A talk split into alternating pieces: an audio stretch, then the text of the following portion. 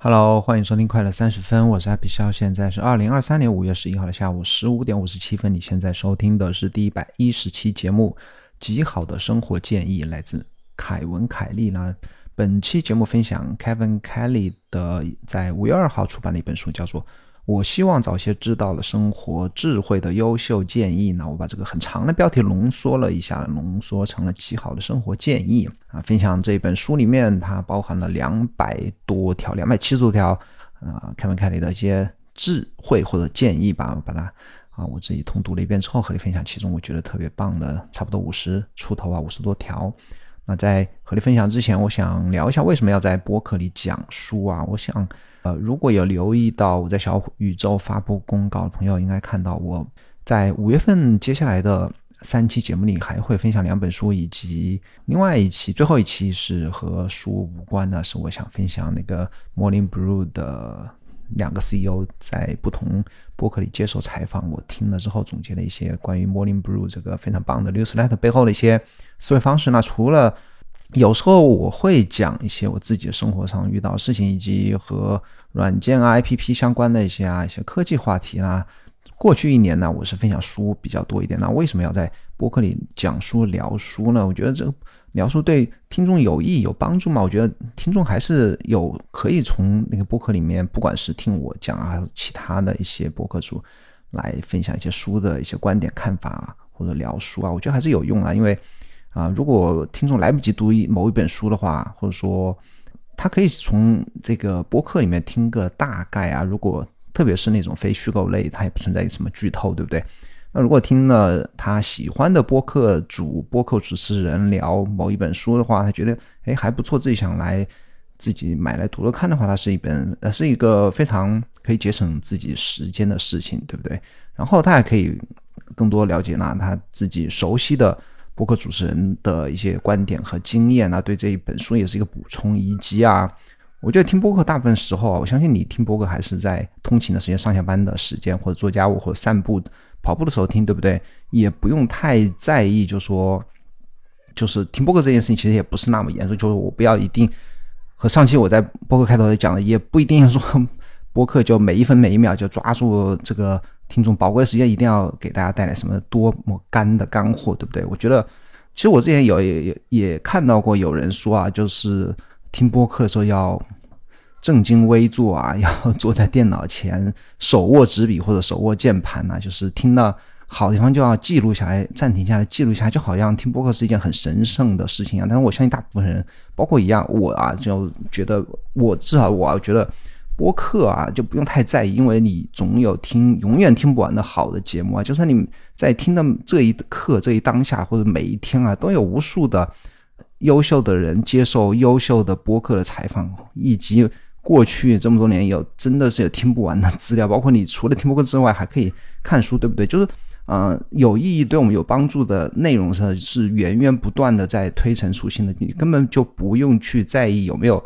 在一个播客里，是真的要收获到什么了不起的改变人生的一个什么点子，对不对？就听播客，其实也不用变得那么神圣的一件事情。所以说，我觉得我做播客也不一定是说我讲一本书就会通过这这么短短的三十分钟就会彻底的，当然也有可能啊，也会对你产生一些帮助。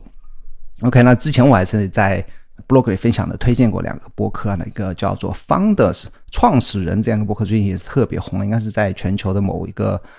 呃，商业类排行榜里面应该是排到前一啊、前二啊，非常了不起。他其实也就是讲书。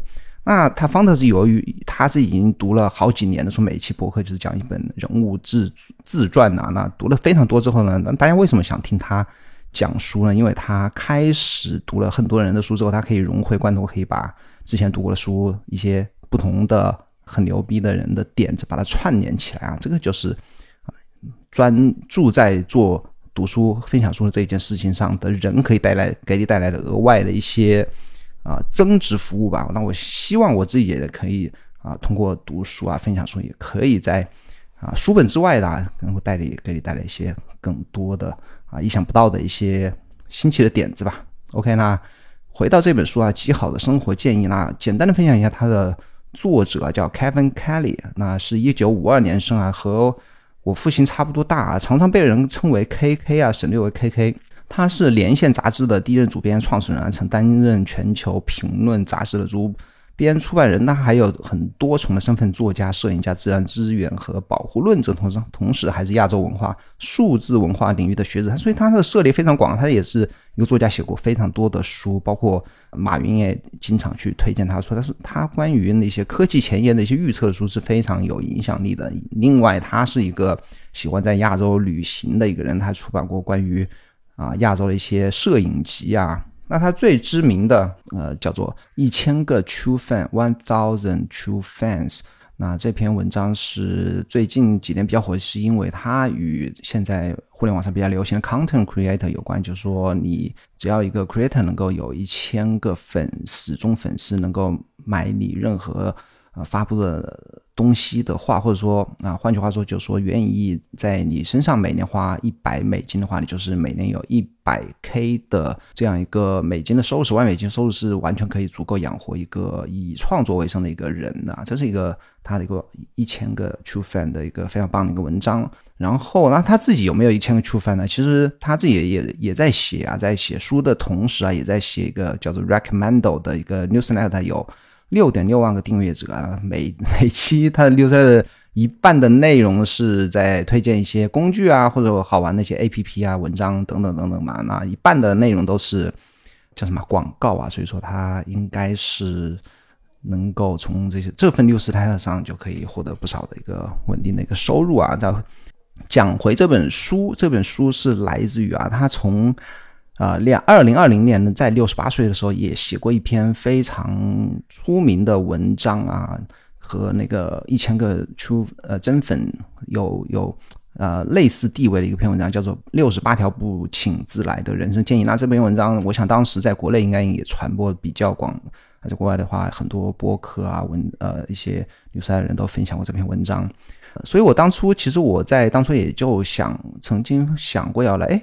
我是不是已经做过播客来讲过啊？我不记得了啊。后来呢，二一年呢又写了九十九条，二二年呢在呃七十岁的时候写了一百零三条。那后来就把这所有加起来的两百七十条，现在都全部都汇集起来放在了这一本书里啊，叫做《我希望早些知道的那些生活智慧的优秀优秀建议》啊。为什么写的这么客气啊？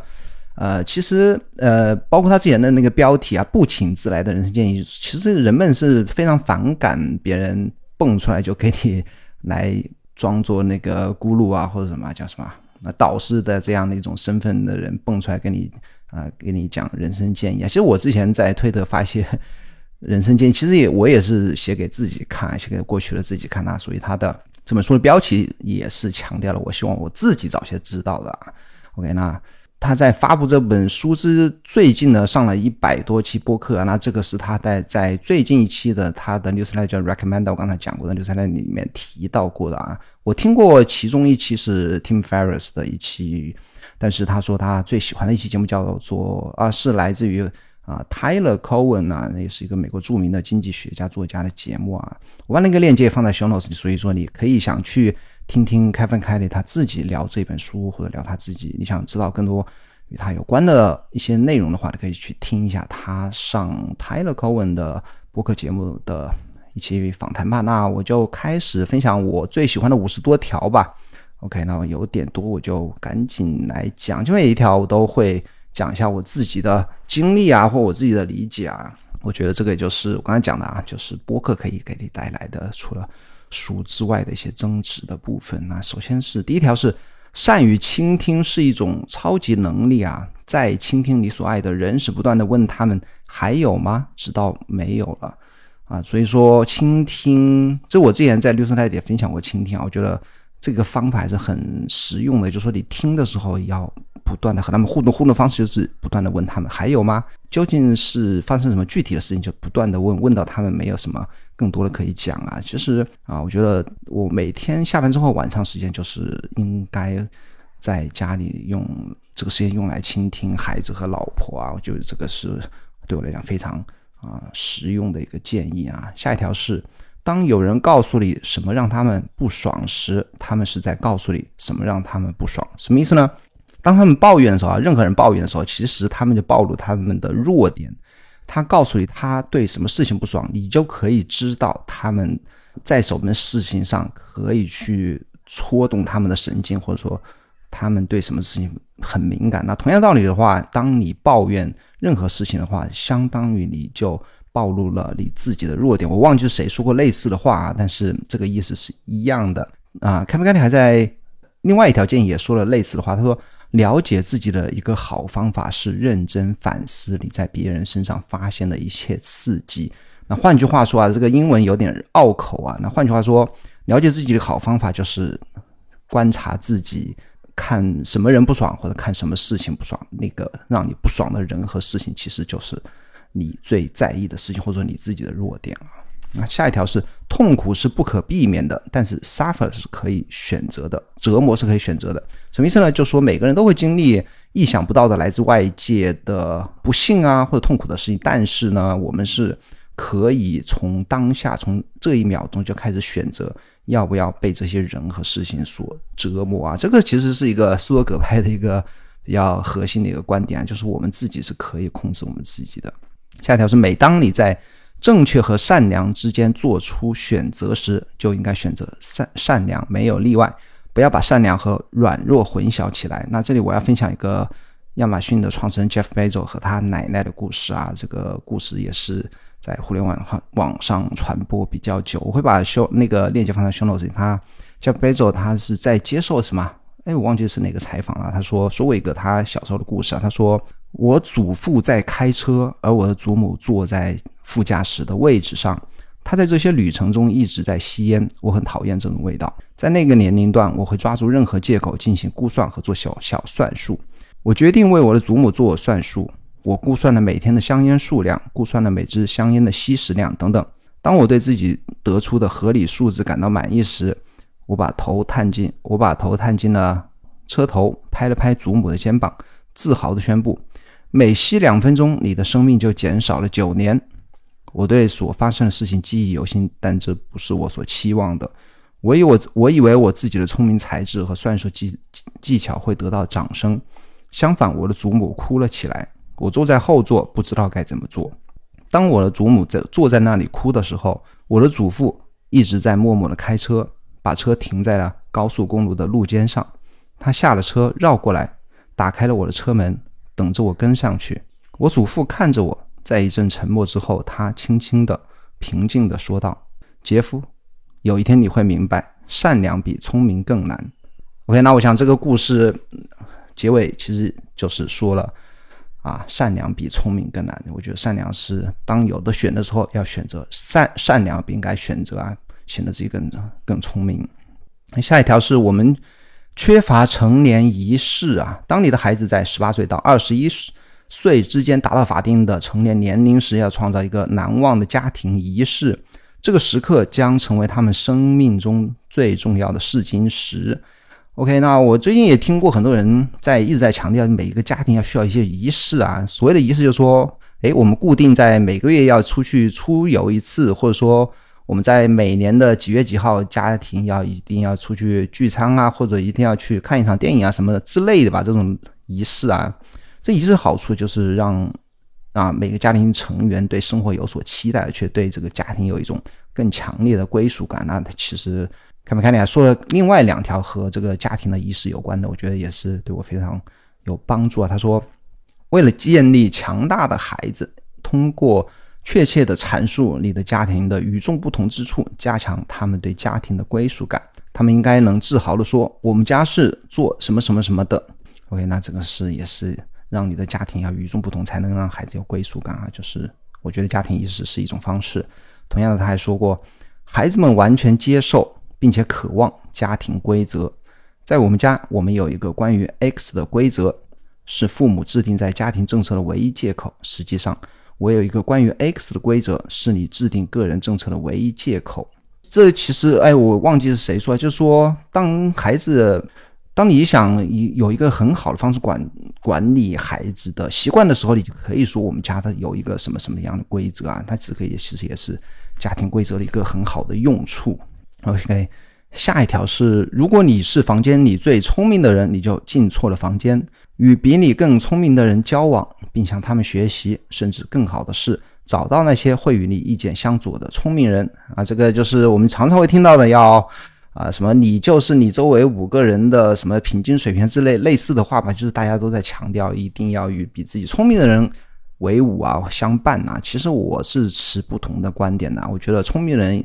很有可能是那种机关算尽的人，我觉得是非常枯燥无味的啊！不能说他们不厉害，或者说跟他们在一起啊就不能更使自己变得更啊成功，更啊打引号的成功啊！其实我觉得，与其与选择与聪明人为伍啊，应该选择与有趣的人为伍，或者说有好奇心的人为伍啊，就是不可预测的人，或者说对生活有更。不一样的见解的可或者看法或者说经呃选择的人吧。OK，下一条，这是真的。要欺骗一个诚实的人是很难的。什么意思呢？我觉得啊，就是说当你是非常诚实的人的时候，别人可能欺骗你一次啊，但是当你还是一个非常诚实、非常或者说是老实吧，那我就觉得当别人发现你是这样的一个人的时候，多半是不会再继续来欺骗你的，啊或者说会有一种。啊，罪恶感吧，我感觉是这样的，啊就是我自己感受，就当我发现别人是一个狡猾的人的时候，我我面对他的时候，我会选择狡猾的可能性会就会更高一些。OK，下一条啊，起初购买你能找到的最绝对最便宜的工具，升级你常使用的那些工具。如果你在工作中最终选择了某种工具，你就买你能够负担得起的最好的。什么意思呢？就是当你开始做。任何事情的时候啊，就买最便宜的。然后发现，当你在做这件事情里面发现你啊哪个工具使用的频率最高的时候，再把这个工工具升级为最好的，就花最多钱。什么？呃，我自己也是啊，是消费观也是这样的，就是在你自己最常用的东西上，不管是手机啊，还是电脑屏幕啊，还是。沙发或者电视机，或者说是床、席梦思啊，都应该花最多的钱。那些相反的，一些用的最少的事情，比方说你可能一念一年才用一两次的那种西装，是不是？就我觉得就没必要，就是买最好，甚至可以去租都是有可以的啊。啊，同样的还有两条也是说类似的事情。他说，除了你的激情，在所有事情上都要节俭，选择几个你乐于挥霍的兴趣。事实上，要全面节俭，这样。你就可以在你的激情上大肆挥霍啊！OK，那其实这个我觉得是一个非常棒的人生建议啊。其实，呃，我经常会去看一些日本杂志啊，那些日本呃人他们喜欢，比方说保时捷的啊，你去可以看他们那个采访，采访那些保时捷的车主，他们很多当然那个二手保时捷可能没有那么贵啊，但是保时捷总归还是一个奢侈品啊。你会发现那些拥有保时捷的人，他其实他们的工作往往你可以看到，有的人只是甚至只是店员啊，就是去去外面打工的店员，但他们就是啊，在自己的激情上能够去称得上是挥霍，是因为他们在所有其他的事情上都节俭。我觉得这个是一个非常好的一个人生态度啊，就是那些对你不太重要的地方你节俭的，然后你在某一方面呢能够玩得非常深入的话，其实都是一个比较。异于常人的，或者说别人百分之九十的人就能体验不到的那种呃深度的经验体验啊，我觉得这个是非常棒的啊。同样的，还另外一条，他说你将在你的生活中的三分之一的时间都在床上睡觉，而几乎另外的三分之一的时间在椅子上坐着，值得投资于一张好的床和奇妙的椅子啊。这个也是我啊过去一年做的事情啊，买了一张我自己很喜欢的一个很漂亮椅子，我也忘记品牌了，H A G 吧，好像是是哪里啊？瑞典还是挪威生产的？然后我床席梦思，我是买了一一张最贵的一家的一个席梦弹簧席梦思吧，大概三千多块一个一个单人的，我觉得睡得还是非常很棒的。下一条，你永远不会嫌自己太年轻才来问为什么我还在做这个。当你回答时，你需要有一个优秀的答案。什么意思呢？就我如果白天上班的时候，我问一下自己，我我现在为什么要坐在这里上这个班打这个电话？其实问这个问题是非常难以面对的，而且我自己，我觉得我自己发现的时候已经太晚了，也或者也不能说太晚吧，就是我希望我是更早的时间去来发现自己正在做自己，我觉得是浪费生命的事情吧。那我觉得这个问题是多数人都很难以面对去回答的一个问题，就是为什么我还在做这件事情？OK，下一条是不要把你的一个，不要把你对一个人最亲切的赞美保留到他们的。保留到他们的悼词中，在他们活着的时候告诉他们，这对他们，当这对他们有影响的时候，写在他们可以保留的信中啊。这个也是我最近开始做的事情。我开始提醒自己要更多的、更主动的赞美和感谢别人啊。我在上期可乐周报里面就分享过两个我自己做的啊赞美和感谢别人的事情啊，其实真的是啊，对别人是非常有有影响的。OK，下一条是不要。以让别人喜欢你为目标，要让别人尊重你为目标。那其实，首先不可能，你不可能做到所有人都喜欢你，甚至不可能做到百分之五十你遇到的人喜欢你。我是我觉得，甚至都做不到百分之十啊。但是呢，只有你当你放弃让所有人喜欢你的时候，你实际上就会做的非常自我。那自我的话，会就会。收获一小部分人喜欢你，以及小部分人讨厌你。我觉得，其实我觉得啊，讨厌和喜欢，它其实都是同样的一种尊重啊。我觉得都是一种尊重。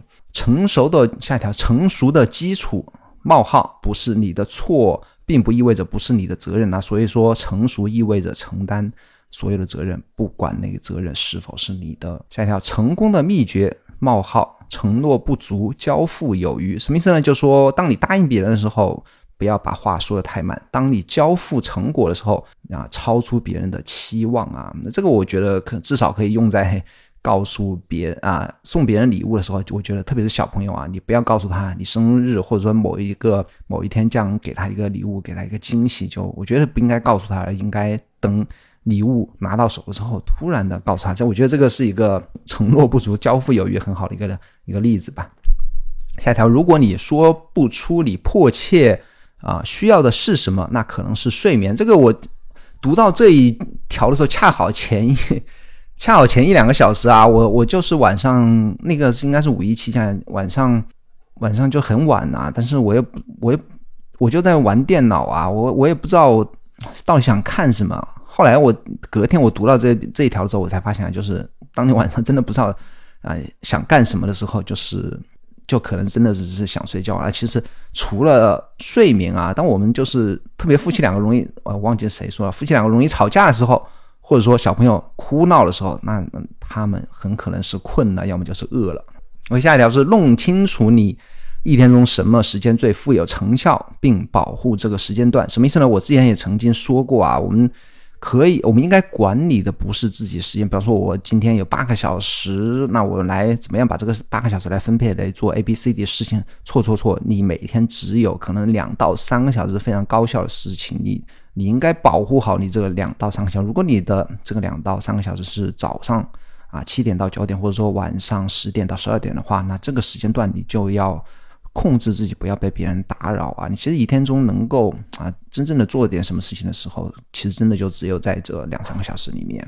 OK，下一条，大多数美好的事情如果重复的太频繁，很快就会变得不美好。一生中的一一生中的一次，往往是最佳的时间间隔啊！我觉得啊，去某一个地方，去某一个餐馆吃饭啊，或者和某一个人。啊，约会啊，或者做某一件事情啊，一期呃，日语叫一期一会啊，一生只做一次的事情啊，是才是最美好的事情。花费与下一条，花费与信息本身同样多的时间，精心设计电子邮件的主题行，因为主题行往往是人们阅读的唯一内容啊。这个是我自己上班多年的一个呃，我觉得很多人不注意啊，但是我觉得应该注意的一点啊，就是啊，邮件的主题啦，应该与你邮件的内容。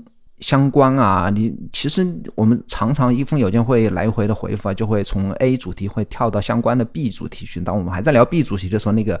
邮件的标题往往还是和 A 主题相关的。这个时候，其实我们当我们自己去回复别人或回复所有人的话，就应该去把这个主题啊、邮件的标题把它改的和主题有关呐。其实文章的标题也是一样啊。很多时候呢，往往往大家用 RSS 阅读器去订阅 blog 的时候，他可能只看标题啊，或者说你文章的那些说 summary，或者说。往往的第一段吧，那在这个时候呢，标题和你的第一句话就是非常重要的。下一条，不要等待风暴过去，在雨中跳舞，什么意思呢？没有完美的时刻啊，就你想去做什么时候，不要等了什么只欠东风啊，那个东风往往是不会来的，你就现在就要开始去做你想做的事情，不要给自己找借口。下一条，拒绝或回避赞美是不礼貌的，即使你认为它是不值得的。也要感谢的接受它。那这个也是我过去半年或者一年在开始改变的啊，就是说接受接受所有的赞美啊，并表示感谢。我不会说谦虚说，哎呀，哎，你你你那个什么太客气啦，或者说我我其实没有这么厉害啊，等等。我这些自谦的话就不要去说了，因为你说别人的，你去否定别人赞美的话，其实是非常不礼貌的一件事情。下一条，房地产的一般策略是在最好的街道上购买最差的房产。那这个其实也通用于其他投资啊。所谓的最好的街道，应该也包括是成交量最高的街道啊，或者说它的呃保值率最好的街道。那它是有一个这一类资产有一个高流通的一个特性啊，以及它是一个高优质资产的一个特性，就好脱手款周周转率高吧。其实我最近在研究那个域名啊，就域名的话。往往有一个词是叫做一米发，就是你如果买到某一个域名，恰好是某一个终端用户特别需要的域名的话，很有可能你可以超十倍、二十倍甚至百倍的成本卖出去啊！就我自己啊，刚刚研究域名不久吧，我就成交了两笔，是我购入价格的七倍左右，我卖出去，哎，七八倍吧卖出去的，我自己都没有想到啊！但是呢，但是呢。域名它是一个流通性非常低的一种投资的一个标的，那行业的平均水平就是，你如果拥有一百个域名呢，你一年可能卖出的域名的数量是多少？一百个，你你猜猜是多少？是百分之十四啊，就是可能卖出十十四个十四个月，哎，不是一年啊，就是所有的所有的啊，哎，我想想，是一年所有的吧？应该是一年吧。OK，下一条，让别人知道你记住了他们的名字，他们就永远不会忘记你的名字。为了帮助你记住他们的名字，在第一次听到他们时就重复他们的名字。这个是我我自己做的非常差的事情。我真的是，我不光是人名记不住啊，我电影名、书名，反正是所有什么标题啊、名字相关东西，我都记得非常的不好。那这个也是一个很好的方式啊，就是别人介绍你，给哎，我是汤姆王，我就说哎嘿，汤姆王你好，对不对？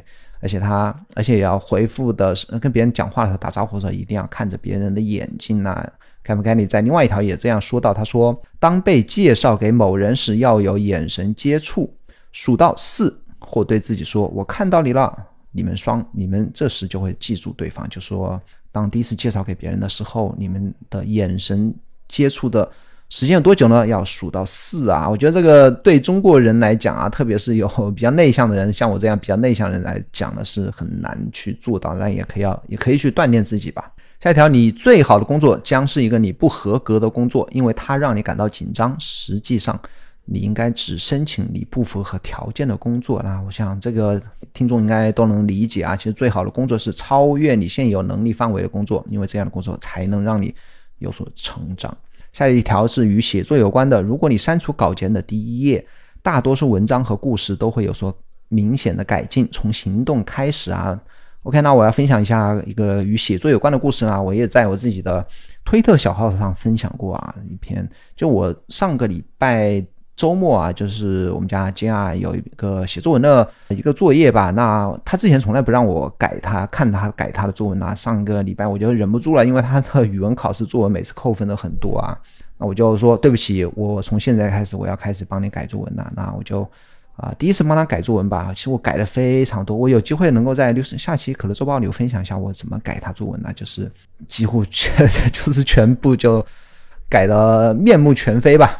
那我做的第一件事情就是他在那个作文里面讲了两个故事，三个故事吧，我直接把第二个故事删掉了啊，因为他第二个故事讲的什么亡羊补牢，我觉得这个故事啊，首先他写的就很乏味，其次那读者对于这个故事就亡羊补牢谁不知道呢，对不对？就非常没有啊吸引人的，让人觉得打哈欠的这样一个故事，我直接就删掉了。那这个就和我刚才分享开门开利的那个一样啊，叫删除稿件的第一页啊。同样的，他还说。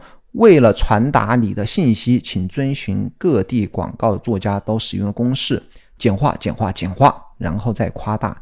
那继续讲我刚才的故事啊，我删掉了他的那个故其中一个故事之后呢，我还继续的精简删掉他所有可以删掉的所有的词、形容词、副词，所有重复的那些字眼全部删掉之后呢，这里所谓的夸大啊，我在第一行故事的第一行。就展有一点断言啊，就是 copywriting 嘛，这里 也就是广告作家使用的公式啊，就 copywriting 其实就是广告写作啊。第一行和最后一行都有一个斩钉截铁式的一个表达强非常强烈的观点。那这样改完作文之后呢，我可以臆想知道，我可以臆想到啊，如果老师真的去把作文去改分打分的话，我想这篇作文应该是比远远比他之前的作文的分数要高的。那最后没想到第二天老师打完分数，那这篇作文是。A 加，然后全班只有一个 A 加，然后老师把这篇作文发到了家长群里面。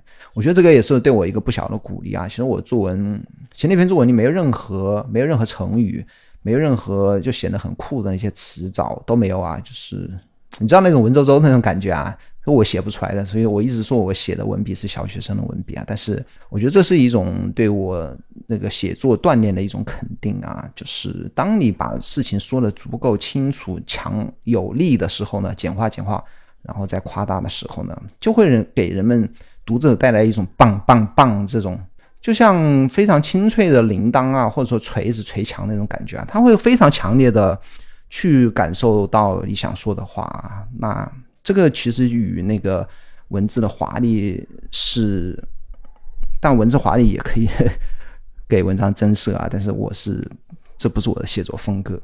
然后这件事也是啊，我觉得老师对我和家的同事的一种肯定吧。OK，下一条是偶尔受骗是信任每个人的优点的小代价，因为当你信任别人的缺，信任别人的优点时，他们一般都会对你最好。什么意思呢？就是不要。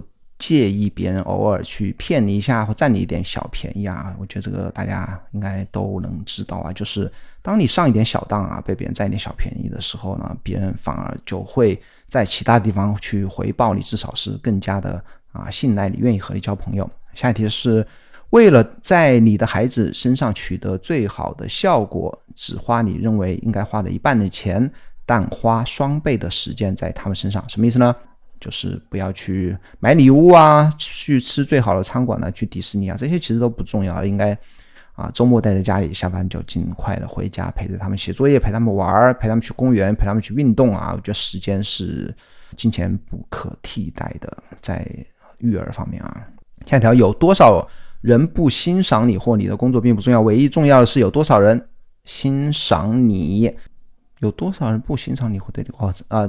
这个就是我刚才讲的啊，你不应该追求所有人喜喜欢你，应该追求所有人去尊重你啊，只应该为了喜欢你的工作而创造。然后我觉我其实我觉得我录这期这档播客也是一样的啊，那还是有很多人喜欢听这期播客啊，不管有多少人不喜欢吧。那其实我就是为了喜欢听这期播客的人去来录这个播客的。下条要做的有趣，只需要以不寻常的诚实讲述你的故事啊。这个就是其实说你不要看短短的一句话呀，可能只有二十个字啊。其实这个就是创作的真谛啊。真谛是什么？讲让所有人、所有人类共情的事情。那什么样的事情是让所有人共情、共情的事情呢？那就是百分之百。来自于你真实的事情，为什么你是人类，其他人也是人类？只要发生在你身上的事情，你感受到的事情，你百分百真实的讲述的事情，就是所有人、所有人类都可以共情的事情啊。同样的，他说，艺术、文学和喜剧都是对普通事物的重新认识。你可以把平凡的事、平凡的细节提升为神奇的奇迹，只要注意到它们。什么意思呢？啊，平凡的细节其实就是。可以感动到最多人的艺术或者文学或者喜剧，只有最平凡啊、最平凡、最朴实的事情，才能感受，才能感得到最多的人啊！这个是我自己也是近两年来自己得出来的一个经验吧。OK，下一条，当你推广你最喜欢的东西，而不是抨击你讨厌的东西时。你会更加茁壮的成长，其他人也会如此的。生命是短暂的，专注于好的东西，什么意思呢？那就是我之前经常犯犯的错啊，我经常在推文上写文章，或者或者说，哎，我不喜欢什么什么样，我觉得什么样是不对的，什么样是正确的，而我应该怎么做呢？我应该只说我觉得什么样是对的，我觉得什么是正确的，我喜欢什么东西，不要去浪费时间去抨击我讨厌的东西。OK，下一条是，如果你认为某件事情不言而喻，通常对每个人都是。最好的方式是你直接说出来啊！这里我要举个例啊，就是当你觉得啊这件事情我就不要讲了吧，每个人都知道有什么好讲的，对不对？啊，其实啊啊，我就分享一个例子吧。我前呃应该两个月前吧，我刷那个推文啊，看到有一个比特币有一个财经，忘记是啊 Bloomberg 还是那个啊 Yahoo Finance 的一个电视主持人吧，采访那个 Jack Mallers，也非常知名的一个比特币 Bitcoiner 吧。啊，采访的中间的那个主持人，男主持人啊，四五十岁，他问了非常初级的一些问题，比方说啊，比特币和其他其他数字货币有什么不同？那比特币啊，为什么是有限的？等等，非常 basic 的一些问题啊。那这个推文的回复里面啊，其实大家都说这个主持人是什么啊，傻逼啊，或者说不专业啊，或者说哎，比特币 so early，still so early 啊，就是大家这连。啊，财经的专业主持人都不知道这种非这种显而易见的非常三岁的小孩都知道事情，那可能比特币还是真的还非常的早。它其实不是这样子的啊，你要理解啊，就是像这种主流媒体啊，它面对的不是你这个比特币用户的非常小的圈，它其实面对是非常多的人，是啊所有的人群吧。当然不可能只有百分之十的人会，或或者百分之五的人去看到所有人，所有美国人吧。才能看到他们节目，但是这百分之五其实涵盖了所有普通人群的不同的类别啊，那是而不仅仅是你数字货币圈的人或者懂比特币的圈的人。你那我觉得这个财经做呃财经主持人他知不知道比特币的的这些特性？我觉得他是肯定知道的。他做这一行的怎么会不知道呢？你你稍微读几篇相关的文章都会知道，可更何况他主持 财经啊，我觉得这个是那。这个才是不言而喻啊！就是当他问这些问题的时候，你应该知道他不是为了自己去而去问。然后那那这个故事对我们提示是什么？就是我们讲，当我们写文章或者说写推文或者说做视频的时候，不要假设我们知道的事情别人也知道啊，就应该哪怕花很简短的时间去啊介绍一下。你认为可能别人知道，但实际上别人很可能不知道的事情。OK，那这一期节目还有，哇塞，还有三分之一的没有讲吧？那我觉得也来不及讲了，我不要超出太久了。其实后面也我觉得非常棒的，我再挑一条讲吧。跳讲讲，OK，那我直接跳到最后三条吧，中间的来不及讲了。OK，那超级英雄和圣人从不创造艺术，只有不满不完美的生命才能创造艺术，因为艺术始于破碎的东西。什么意思呢？就是你很厉害的东西不是艺术，很完美的东西不是艺术，只有不完美的生命才能创造艺术。那这个就让我想到了一个日语的词啊，叫瓦比萨比啊，中文叫做侘寂啊，侘寂的。维基页面解释是什么呢？是一是侘寂是一种以接受短暂和不完美为核心的传统日本美学。侘寂的美有时被描述为不完美、不恒常、不完全的。侘寂的概念源于佛教的三法印，即无常、苦和空。这个我我相信不止佛教或者说日本人以为的美学才是美学，我觉得这个也是全人类的啊。包括日本 和侘寂最相关的一个一个例子啊，就是日本他们有一种花瓶卖的是非常贵的啊，什么样的花瓶呢？就是可能那个花瓶也是来自于非常棒的工匠，或者说是有一代有一定的数百年的历史感的，但是它是一个破的花瓶，破的花瓶，然后就是人们就是工匠啊会用那种金呐，就是纯金或者说呃合金吧，把它们。通过金属来把它们这个花瓶重新缝合起来，它是一个破的，然后被缝合起来的花瓶。那这样的花瓶呢，其实卖的是比一些完美的花瓶是会价钱高很多很多的啊。那这个就是我觉得有一点变态的差劲啊，就是为了追求那不完美而去做不完美的东西。但是但是真的艺术啊，我觉得始于破碎的东西，这个是全人类都相通的。哦，最后两条是与我们人生终极的问题有关。他说。当你弄清楚你的任务是什么时，你将完成你的人生使命。什么意思呢？人生的使命就是为了搞清楚人生的使命。我们的人生的目标就是要搞清楚我们的人生目标是什么。其实我这个问题，我至少我到我现在还没想清楚。我真的不知道自己想要什么，自己或者自己啊目标是什么，这现在不是特别的清楚啊。OK 啊，最后一句话是：你的目标是在你死亡的前一天能够说你已经完全的成为了你自己。OK，那什么是完全成为我自己呢？什么是完全我完全的自己呢？这个真的是很难搞清楚的一件事情啊！也希望啊，你能够在有时间的话思考一下，到底我啊什么样是完全的我自己啊？但我可以肯定的是，现在啊，包括我和你啊，现在不一定真的是一定不是完全的自己。OK，如果你喜欢这一期节目的话，请订阅收听，并帮我在苹果播客或者是巴利法给我五星好评，帮我在苹果播播客留下好评、五星好评和留言，把我在这个节目里念出来。你还应该订阅可乐周报，每周六我在这封邮件里分享过去之后发现最棒的想法，网址是可乐点 me k e l e 点 m 一。我在微信公众号每天更每天更新关于效率和创造的博客，一定要关注哦。然后最后和你。啊，分享一下我在节目前和节目尾的那个音响，那个叮，其实是来自我之前也曾经分享过，是来自那个啊，Rick Rubin 的他的那个最新发布的一本书，叫做什么？嗯，Being 吧，忘记那本书了。他那个书的 Audible 有声书的里面的一个音效，我觉得非常棒。它其实就是一个佛教或者说寺院寺院里敲那个钟啊，或者说敲那个。敲那个碗的那个声音，我觉得我挺喜欢的，就是提醒大家，我们要在听快乐三十分的时候，希望能够给你带来一些思考。OK，咱们下礼拜四再见，拜拜。